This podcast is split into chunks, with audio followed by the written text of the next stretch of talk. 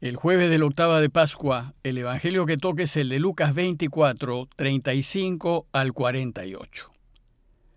En aquel tiempo contaban los discípulos lo que les había pasado por el camino y cómo habían reconocido a Jesús al partir el pan. Estaban hablando de esas cosas cuando se presenta Jesús en medio de ellos y les dice, paz a ustedes. Llenos de miedo por la sorpresa, creían ver un fantasma. Él les dijo, ¿Por qué se asustan? ¿Por qué surgen dudas en su interior? Miren mis manos y mis pies. Soy yo en persona. Tóquenme y dense cuenta de que un fantasma no tiene carne y huesos como ven que yo tengo. Dicho esto, les mostró las manos y los pies. Y como no acababan de creer por la alegría y seguían atónitos, les dijo, ¿Tienen ahí algo de comer? Ellos le ofrecieron un trozo de pez asado. Él lo tomó y comió delante de ellos, y les dijo, Esto es lo que les decía mientras estaba con ustedes, que todo lo escrito en la ley de Moisés y en los profetas y salmos acerca de mí tenía que cumplirse.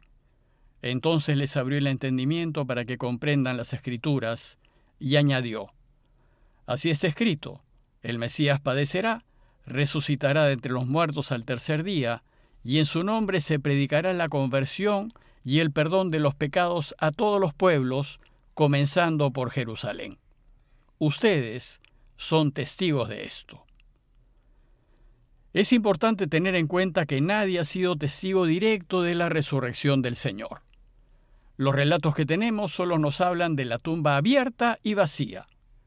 Más bien lo que nos cuentan los evangelios son los encuentros posteriores con Jesús resucitado, es decir, sus apariciones. Dos notas previas antes de comentarles el texto. Primero, me parece oportuno precisar algo del misterio de la resurrección. La resurrección es una afirmación cristiana que escapa a toda lógica humana. Para el no creyente es imposible y por tanto rechaza de plano esa posibilidad. En cambio, los cristianos afirmamos que es un hecho, aunque es un hecho que no se puede comprobar históricamente, pues si se pudiese comprobar, todos serían creyentes. Nosotros afirmamos que es un hecho histórico, pero solo perceptible con los ojos de la fe. Sin embargo, es posible apelar a la lógica para arriesgarnos a creer en la resurrección, pues algo inexplicable tuvo que haber sucedido a esa pequeña comunidad que pueda dar razón del incomprensible cambio de 180 grados que experimentó. Primero, con la muerte de Jesús ellos estaban profundamente tristes, desolados y llorando y solo tres días después muestran una alegría y un gozo incontenibles. Segundo, estaban encerrados y muertos de miedo de que les pasase lo mismo, y solo tres días después salen al mundo valientes y sin miedo, arriesgándose a contarle al mundo que es verdad que Jesús vive. Tercero, ellos estaban confundidos y no entendían nada de lo que había pasado, y solo tres días después todo se hizo claro, todo encajó todo tuvo sentido. Y por último, con la muerte de Jesús la comunidad se empezó a disolver. Vimos ayer cómo dos de ellos, los de Maús, decidieron volver a su pueblo, probablemente dando por terminada esa hermosa aventura con Jesús.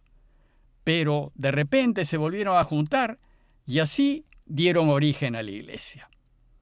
Si uno ve lo sucedido desde fuera, puede ver que se trata de cambios muy significativos en solo tres días y en dirección completamente contraria, opuesta, de 180 grados. ¿Cómo explicar esta mudanza tan drástica, repentina y radical en tan poco tiempo? Algo tuvo que haber pasado para que se diesen cambios de esa magnitud. Bueno, pues los primeros cristianos afirman que esos cambios sucedieron porque lo vieron vivo, vieron a Jesús resucitado. Y eso les cambió totalmente la vida. La total certeza y convicción de que está vivo hizo que ese pequeño grupo de hombres y mujeres saliesen al mundo con valentía a enfrentar todo tipo de problemas y a contarnos que es verdad que ha resucitado. Dos mil años después los cristianos nos arriesgamos a creer que así fue, que realmente resucitó y que lo vieron vivo, y apoyamos nuestra apuesta de fe viendo los efectos de la resurrección en la pequeña comunidad. Debió ser así, pues de lo contrario, lo que hizo después la Iglesia es inexplicable. La segunda precisión es que el objetivo de las apariciones es doble. Primero, que Jesús se aparece para consolar y animar a sus discípulos, y comprueben que realmente vive. Y segundo, que Jesús siempre que se aparece a sus discípulos es para enviarlos, para que vayan, para que salgan al mundo y para que anuncien la buena noticia del triunfo de la vida y ayuden al Padre a reinar. Y lo mismo sucede con nosotros. El Papa Francisco expresa el deseo de Jesús de ir al mundo, diciendo que debemos ser una iglesia en salida. Veamos ahora el texto de hoy, que es la continuación del que reflexionamos ayer. El relato empieza retomando la conclusión del pasaje inmediatamente anterior. Dice el texto que los discípulos contaron lo que les había pasado por el camino y cómo lo habían reconocido al partir el pan. Estamos pues aún en ese largo día, el primero de la semana, que empezó de madrugada con la experiencia de las mujeres. Y ahora, entrada la noche, y después de todo lo vivido, los discípulos se encuentran contentos, celebrando la aparición de Jesús a las mujeres, a Pedro y a los de Maús. Entonces Lucas nos cuenta que esa noche Jesús se apareció por primera vez a su pequeña iglesia reunida. Dice Lucas que estaban hablando de estas cosas, de la tumba vacía, de las primeras experiencias del resucitado con las mujeres, con Pedro y con los de Maús, cuando se presentó de repente Jesús en medio de ellos y les dijo, pasa a ustedes.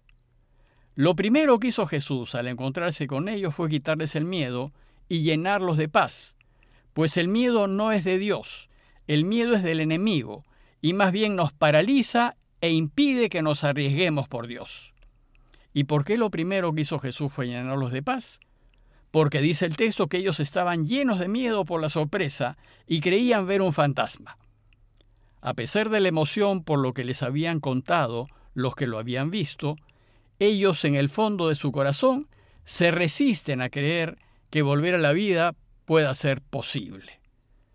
Por eso la primera reacción de la comunidad al ver a Jesús fue, no puede ser, es imposible, no es real, estamos viendo visiones, debe ser un fantasma. Y entonces Jesús busca calmarlos y les dice, ¿por qué se asustan? ¿Por qué surgen dudas en su interior? ¿Por qué dudan que mi presencia sea real? Y para que comprueben que es verdad, que está vivo y que es real, les muestra sus manos y sus pies y les dice, miren, soy yo en persona, tóquenme y dense cuenta de que un fantasma no tiene carne y huesos como ven que yo tengo. Y dicho esto, les mostró las manos y los pies. Les mostró manos y pies porque en ellos están las huellas de los clavos con los que estuvo sujeto a la cruz, a fin de que comprueben que el que murió es el mismo que ahora vive. Sucede que el modo de pensar judío no es abstracto como el de los griegos. Para los judíos la realidad es siempre particular y concreta. Ellos tienen que tocar, sentir, tienen que verlo comer. Por eso, como no acababan de creer por alegría y el asombro, Él les dijo, ¿Tienen ahí algo de comer? Ellos le ofrecieron un trozo de pescado asado. Él lo tomó y comió delante de ellos. Que haya comido delante de ellos es la prueba de que no es un fantasma y demuestra que realmente vive. Ahora ya no tienen más dudas. Ahora ya pueden explotar en real alegría, una alegría que nadie les quitará. Pero según el relato, suceden otras dos cosas. Primero les abre el entendimiento para que comprendan las escrituras. Dice el texto, esto es lo que les decía mientras estaba con ustedes, que todo lo escrito en la ley de Moisés y en los profetas y salmos acerca de mí tenía que cumplirse. Y añadió, así estaba escrito, el Cristo padecerá y resucitará de entre los muertos al tercer día. Y entonces les abrió el entendimiento para comprender las escrituras. Uno de los sensibles efectos de la resurrección es que ya podemos entender el camino de Jesús. Su lógica tiene sentido. Ahora todo se hace claro. Ya se entiende eso de que hay que ser el último para ser el primero, que hay que darlo todo para ganarlo todo, y que hay que morir para tener vida. Y lo segundo es que los envía en misión, para ser testigos de Él y de su resurrección. La tarea de los que creemos que vive, como dice el texto, es predicar la conversión para el perdón de los pecados a todos los pueblos, comenzando por Jerusalén. Una vez que tenemos la certeza de fe que ha resucitado, no podemos quedarnos sentados. La misma certeza de que vive nos impulsa a contarlo a otros.